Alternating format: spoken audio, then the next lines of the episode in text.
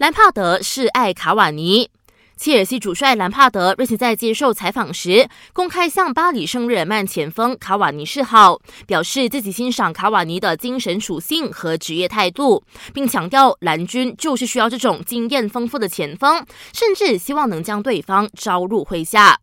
顺道一提，切尔西将在明天与阿森纳展开英超较量。兰帕德坦言，这将是一场非常艰难和激烈的比赛，并敦促弟子们务必保持警惕，尽最大的努力取胜。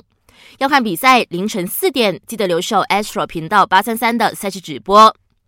泰国羽球大师赛正式挥拍，休养近半年首次复出的我国女单吴锦薇，只花了半个小时就以二十一比十六、二十一比十一轻取英格兰选手，通过入选赛的考验，闯入正赛。